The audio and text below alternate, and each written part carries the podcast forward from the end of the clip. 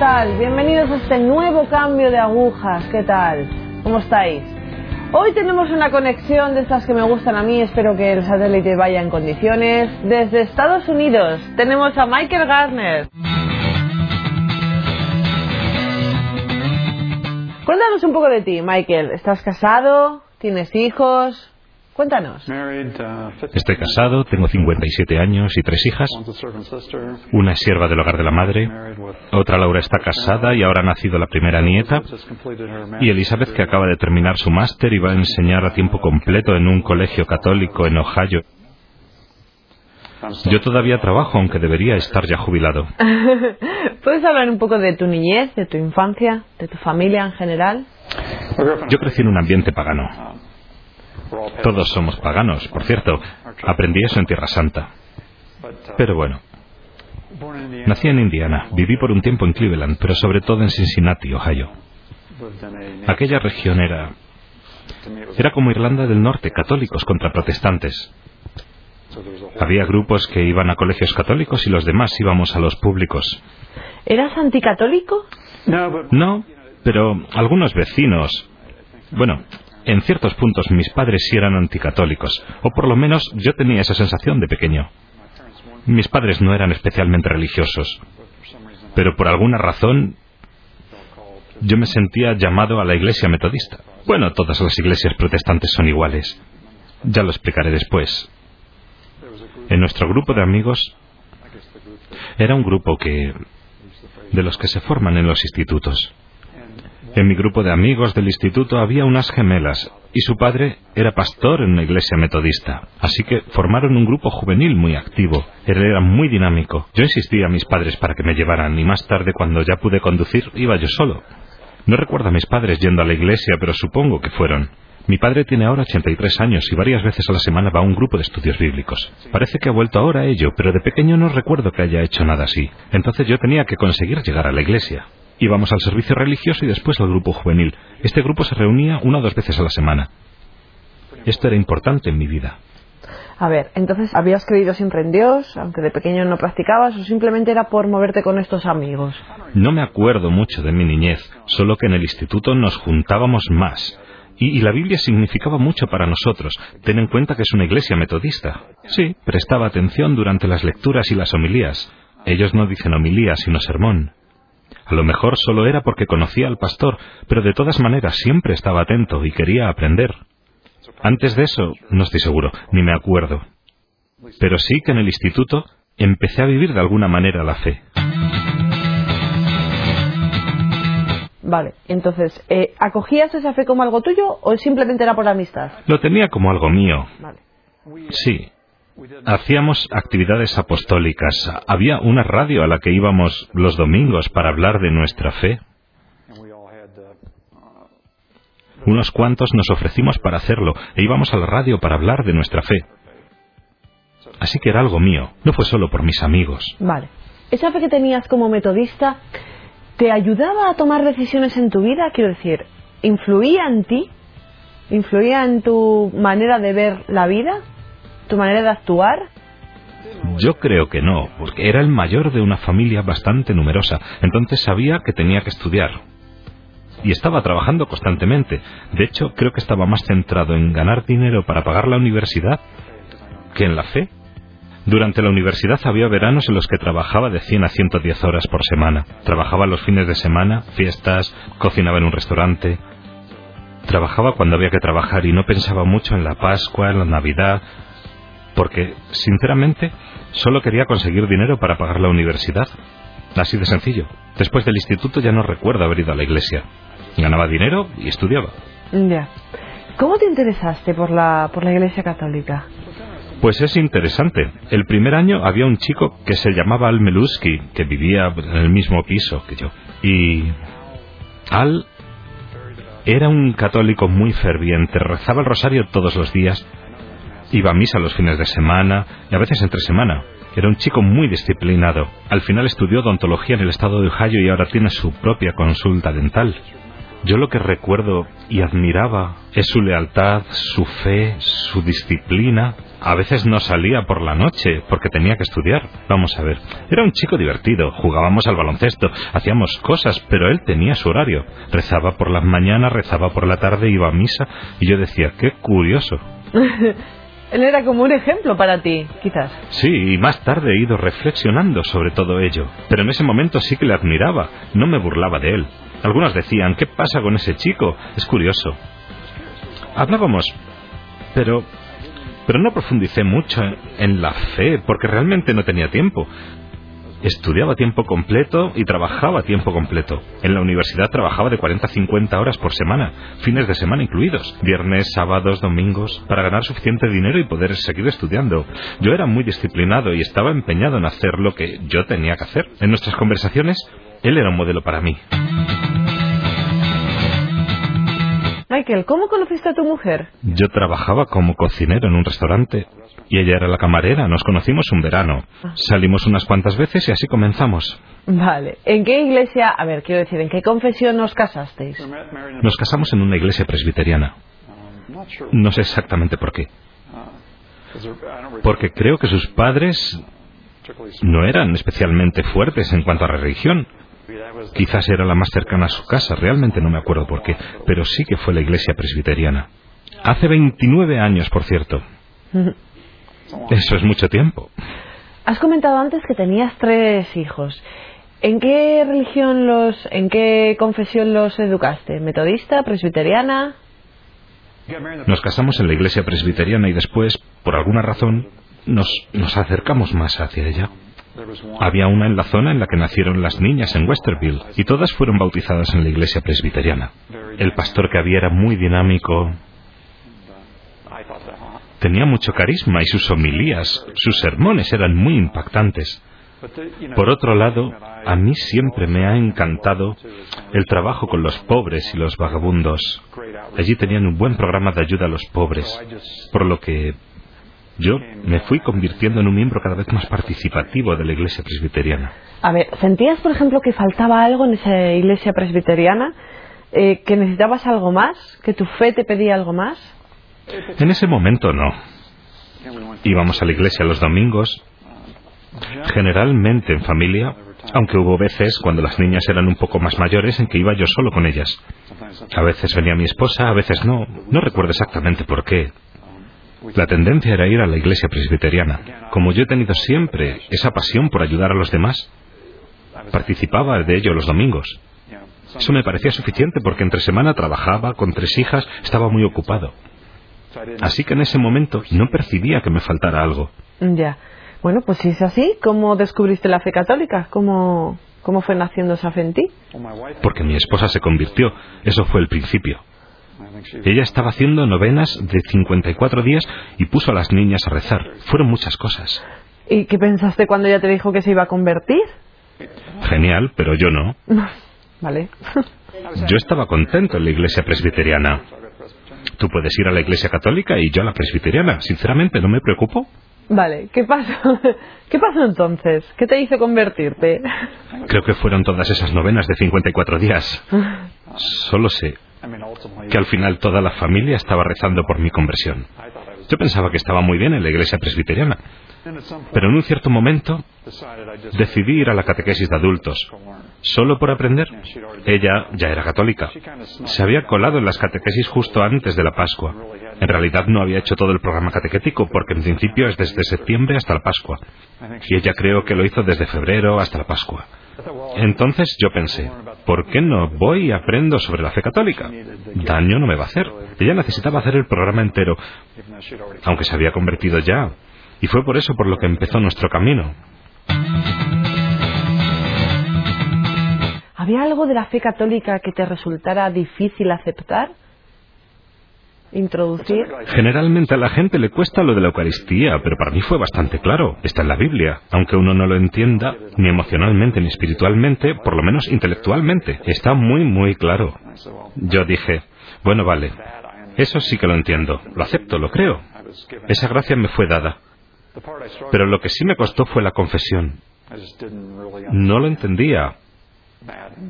No veía la necesidad. ¿Quién sabe por qué?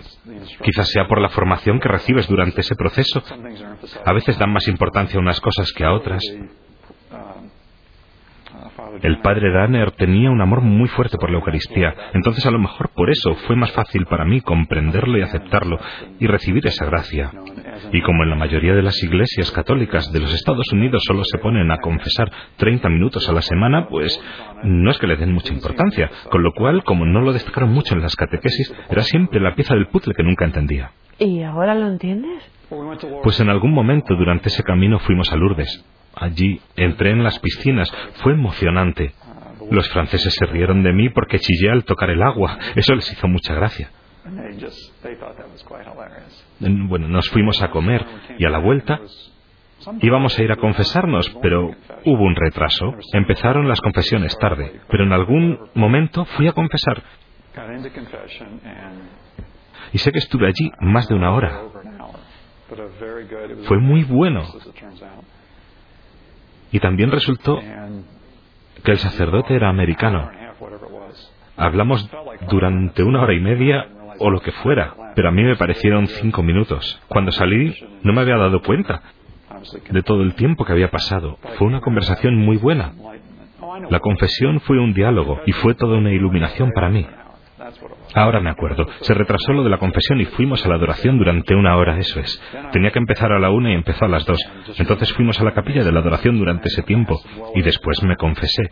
recuerdo que tuve esa experiencia impresionante de la confesión, de más de una hora. Y al volver dije, vale, vamos a confesarnos todas las semanas. Y los cinco nos confesábamos todas las semanas, en familia. Entonces comprendiste la Eucaristía, la confesión. Pero ¿y la figura de la Virgen? Bueno, pues sí, fue allí cuando... Es una historia interesante. Supongo que fue justo antes de mi conversión. Teníamos relaciones comerciales en México. Creo que ese año hice 25 viajes a México. Fue por una situación conflictiva con un cliente importante. Quisimos resolverlo, vimos que era imposible y por tanto nos dividiríamos. Y yo bajé con un equipo para negociar la separación del acuerdo comercial. Teníamos abogados. Su corporación era muy grande, la nuestra también. Entonces, yo pensé que iba a ser un momento de mucha tensión. Y allí, cuando estaba en el pasillo para entrar a la reunión, me encontré casualmente con un hombre que había sido cliente mío durante años. Hablamos y, y llegamos a un acuerdo en los temas claves. La reunión duró una hora. Pensábamos que serían días. Cambiamos todos los vuelos y el vuelo iba a ser esa noche. Entonces teníamos todo el día. Yo estaba como encargado, puesto que fue mi equipo el que había tenido que ir a México. Mi manager era católico y él nos había llevado ya una vez a la casa de Juan Diego.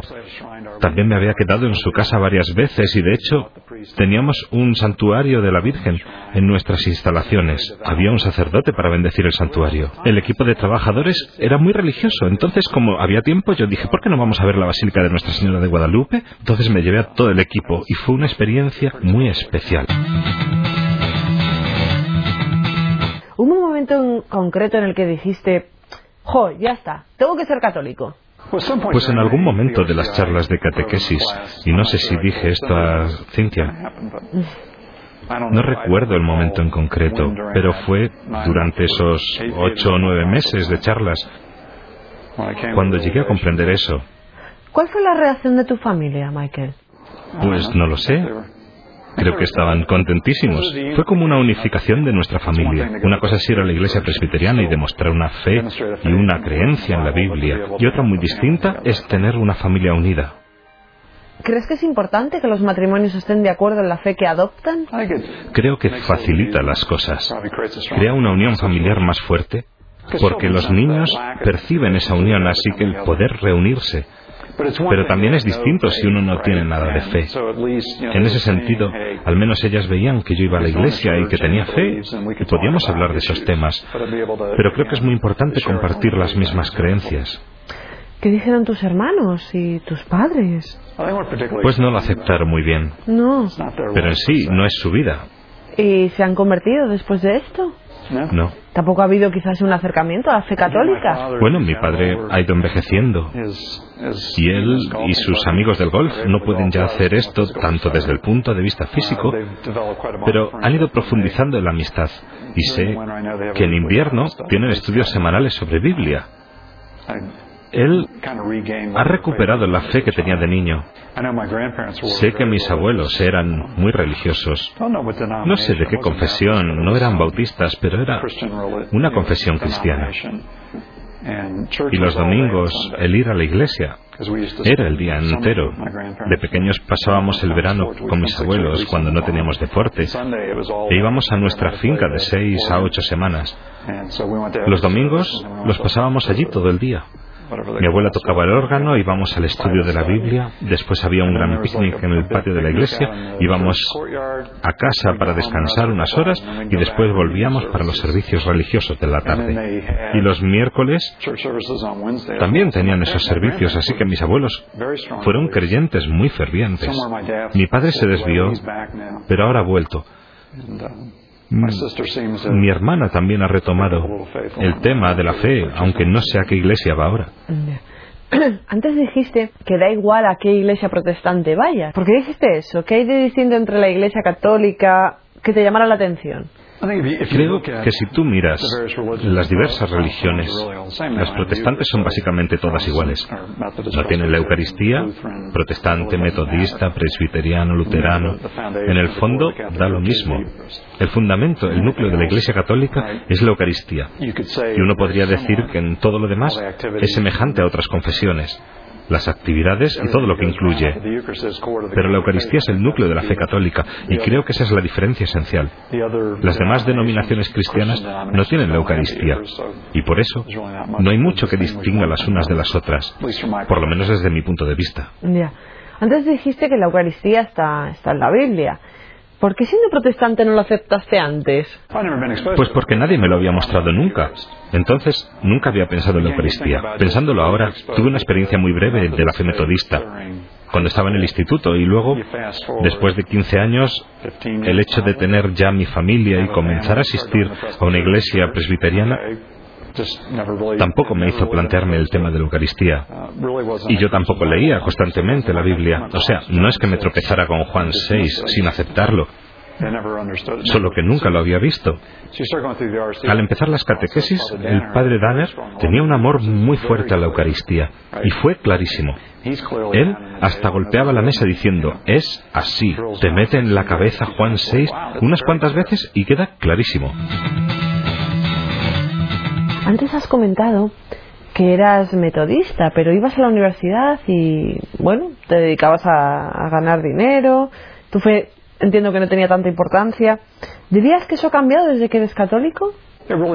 Centró mucho más la fe en mi vida y también en la familia, y mucho menos en el ámbito económico de la vida. Está claro que por mi papel en la vida tengo que procurar el sustento de la familia. He tenido que educar a las niñas y he hecho lo que he podido.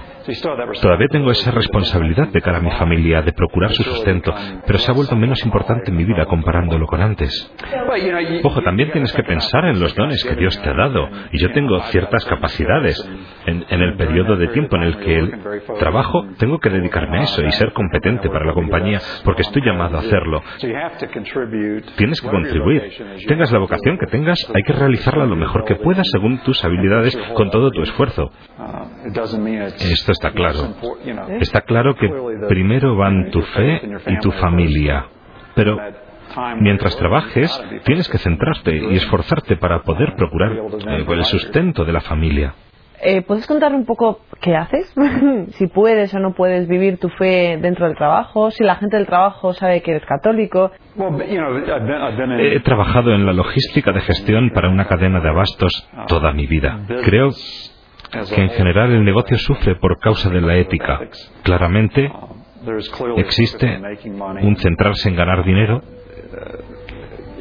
La competitividad, particularmente en Estados Unidos, es lo principal ante todo. Tenemos que ser los primeros, tenemos que ser el número uno. Los más grandes, los mejores, te presionan para aprovecharte de los demás, tanto de los individuos como de otras empresas, de los clientes. Afortunadamente, siempre he estado en buenos entornos. O si no, he dejado el entorno. He dejado dos trabajos porque no funcionaban con el nivel apropiado de integridad y ética. Me dije, no voy a vivir de esa manera. De hecho, en 2004 dejé de trabajar por un año para dedicarme al hogar de la madre. Una de las razones más importantes fue que Padre Rafael en una homilía nos mostró esa posibilidad. Dio el ejemplo de un grupo en Brasil al que conoció y en el que había laicos que lo hacían. Allí se plantó la semilla. Reflexioné sobre la situación en la que estaba y estaba claro que en esa compañía no trataba a la gente de manera correcta. Y me dije, yo no debo estar en esa situación y lo dejé. Tardé meses en dejarlo porque no querían que me fuera por la labor que realizaba, pero así es la vida. Durante un año eh, trabajé junto al padre Rafael y el padre Félix, pero los negocios son un reto. Hay países como Rusia, por ejemplo, en los que no hacemos negocio porque sabemos que habrá sobornos, por ejemplo. Y afortunadamente mi compañía no trabaja así. Desde el nivel más alto damos ejemplo y tratamos a la gente correctamente, con respeto, con integridad. Hay que tomar decisiones difíciles. A veces hay que despedir a las personas, pero se hace con rectitud, en el justo momento. Nunca es bonito tomar esas decisiones, pero tienes que hacerlo cuando representas una compañía. Hay que hacerlo con respeto y equidad e intentar comportarte así en todos los negocios.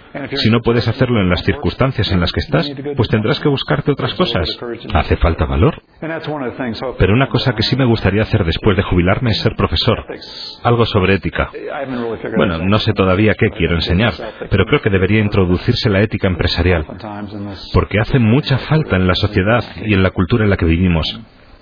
Y así lo digo, así soy y así me comporto en mi vida. Si a la compañía no le gusta, pues me iré a hacer algo distinto.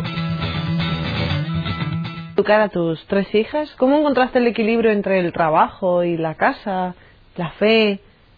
Pues si piensas en cómo fui yo educado, el mayor de cuatro hijos, siempre se esperaba que fuera a la universidad, aunque bueno, no recibí ningún apoyo económico de mis padres, pero fue como un irás a la universidad, aunque no tenía ni idea de qué iba a hacer hasta que llegué a la universidad. Y empecé a estudiar la gestión de las cadenas de suministros. Sabría que iría a la universidad y que tendría que ganar dinero para poder hacerlo. Mis padres me enseñaron. Mi padre tenía una disciplina asombrosa en el trabajo y nos inculcaron machaconamente esa disciplina. En los Estados Unidos lo llaman la disciplina laboral del medio oeste. Esa fue la realidad. Trabajamos y ganamos dinero. Siempre he trabajado duro con una meta. Sabía que quería conseguir y después, pasado el tiempo, ya tuve una familia. Mi papel es procurar el sustento de la familia y por eso tienes que trabajar duro y hacer esas cosas. Seguramente había momentos en los que no conseguía ni el equilibrio ni las perspectivas correctas, pero en el camino aprendes. Solo espero haber pasado el tiempo suficiente con ellas. Hemos intentado dar oportunidades.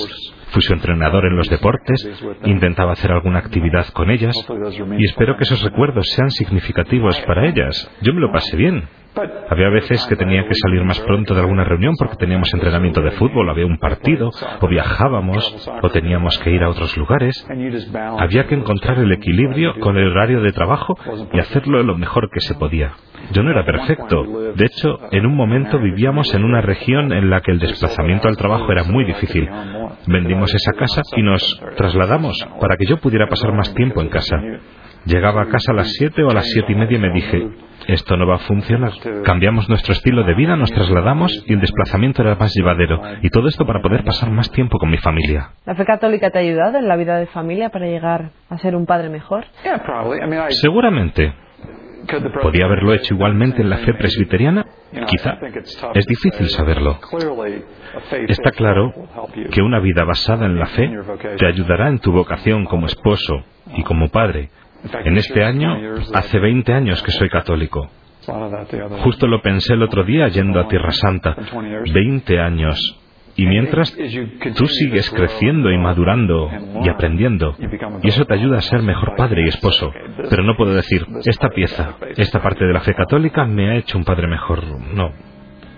Bueno, Michael, muchísimas gracias por tu testimonio aquí en Cambio de Agujas. Un placer. Ha sido un placer para mí también. Gracias. Amigos, familia, qué, qué gusto tener a Michael hoy con nosotros. Bueno, es el ejemplo de una familia católica con sus dificultades, el el trabajo, conciliar la vida laboral con la vida familiar. Pero bueno, si Dios está ahí detrás, se puede hacer más fácilmente, no lo olvidéis. Gracias, gracias por estar. Gracias.